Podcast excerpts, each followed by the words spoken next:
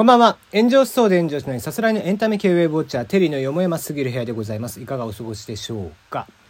えー、ワームホールというのをご存知ですかね。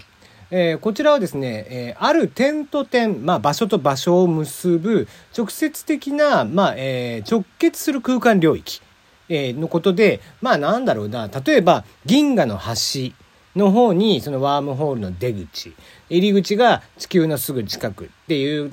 のがあったとしたらそこを通り抜けることによってもう瞬間的に1秒以内とかに、えー、たどり着くことができますよというまあ、えー、今んとこ証明されてはいない理論なんですよね。まあブラックホールと違うのはでブラックホールは出口がなくて、えー、ワームホールに関しては入り口と出口があると。いうのが大きな違いだったりするわけなんですけども、えー、このね、えー、ワームホールを安全に人間が通り抜ける方法という理論が、えー、なんか発表されたみたいです。もう証明されてないものをさらに使った理論ってなんだよってよくわかんない状態になってますけども。えー、そんな理論が、えー、割と権威のある物理学の雑誌、えー、海外の雑誌ですけども、そちらの方に発表されたようなんですね。スター・ウォーズなんかでよく見られるあの、ワープ奏法みたいなのがあると思うんですけども、ああいったものもワームホールを使った、こう、ワープみたいなのの理論として使われることが非常に多い。っていうことなんですが、まあ、えー、そんなワームホール、えー、使うことによって一瞬で通り抜けることは可能なんですけども、えー、ワームホールの内部を今までは通ることが不可能だと言われていました。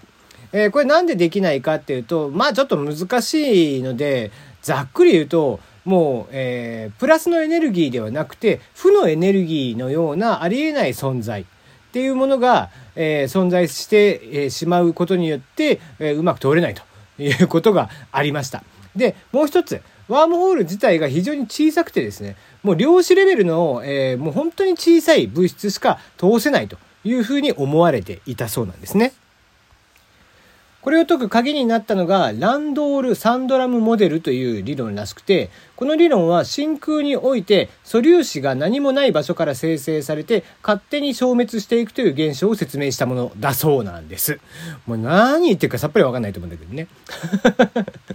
でそんな、えモデルでは、え素粒子の勝手な生成と消滅が起こる理由をこう私たちの人間が認識する3次元の宇宙この宇宙よりも高度な、えー、5次元に実は宇宙というものが内包されていて5次元の空間を移動する素粒子がこう自分たちの宇宙を単に通過したからっていうふうに思われているそうなんです。まあ、詳細な説明はどんどんどんどん省いていきますが、この理論をもとにワームホールを再定義していくと、理論上人間はわずか 20g の負荷、もう本当、えー、20g ですから、1円玉20枚ぐらいですね、の負荷を感じるだけでワームホールを通過して、1, 1秒未満に、えー、その出口に到達することができるということが記されたそうなんですね。ただし、えー、まあ、どんだけ、えー、ワームホールが便利で、えー、理論上使えるかもしれないとなったとて、そこには大きな問題が発生するんです。えー、その1秒というのは、えー、光の速度に近づくことによって発生する浦島効果っていうものがあるんですが、これが発生してしまうことによって、例えば僕が1秒間を使って、えー、宇宙の端に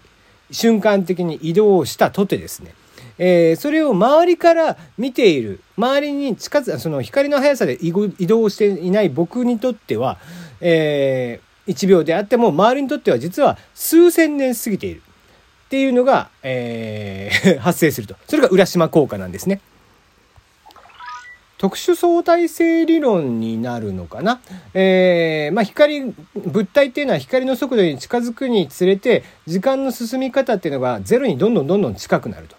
そうすることによって、自分自身として、物体自身としては、移動する時間を影響を受けないで、長距離を、えー、瞬間的に移動ができると。ただし、えー、影響を受けていない周りは普通に時間が流れているので、えー、どんどんどんどんその時間のギャップというのができてしまって、浦島効果が発生するっていう感じなんだよね。この浦島効果っていうのは、ある程度ここに関しては実証されていて、例えば、えー、飛行機、航空機ですね。えー、に乗せた原子時計の進みというのが、えー、わずかに遅れるっていうのが観測はされていて、なので、おそらくこれに関しては間違いなくあるんだろうというふうには言われているんですよ。なので、えーまあ、このワームホールを使って仮に、えー、1秒以内に銀河の端に行ってもう一回地球に銀河の端からワームホールを使って戻ってくるとなった場合には当然周りに生きていた人たちはみんな死んでると。ただただ一人だけ取り残されてしまうということもありましてまあそんな話をモデルに作ったのが実は猿の惑星という映画ね、えー、皆さんもご存知かとは思うんですけども猿の惑星最後ね。実は人間が滅んだ後、えー、自由の女神とかを発見してあ実は地球だったんだみたいな、えー、話になっていくわけなんですけどもこういったね、えー、宇宙のお話みたいなのにつ,、えー、つながっていくということなんですね。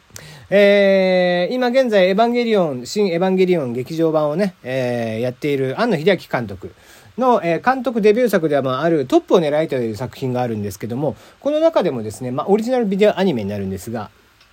えー、トップを狙いの中でもですね、ストーリーの中でも、えー、取り残され、えー、取り入れられていまして、え、主人公と、え、その主人公とタッグを組むお姉様と呼ばれる、え、方がですね、それぞれ、え、地球と宇宙で、え、15年ぐらい、え、暮らしているんですけども、まあ、主人公はずっと宇宙にいて半年間ぐらいしか過ぎていない。ところが、え、相方であったお姉様はその間に、え、15年ぐらい経っているみたいなことがあったと。いうことで、まあ、たびたび、えー、こういう SF 作品なんかにも取り上げられているものであったりをします。まあ、そんな、えー、ワームホール走行というのが、えー、実は、えー、うまくいくんじゃないかという理論が、えー、物理学雑誌に、えー、発表されたということでちょっと話題になっていたので今日はご紹介をしてみました。えー、詳しくは Wikipedia なんかで見ていただくといいんですけども、まあ、こう難しいことがいっぱい書いてあるんですが、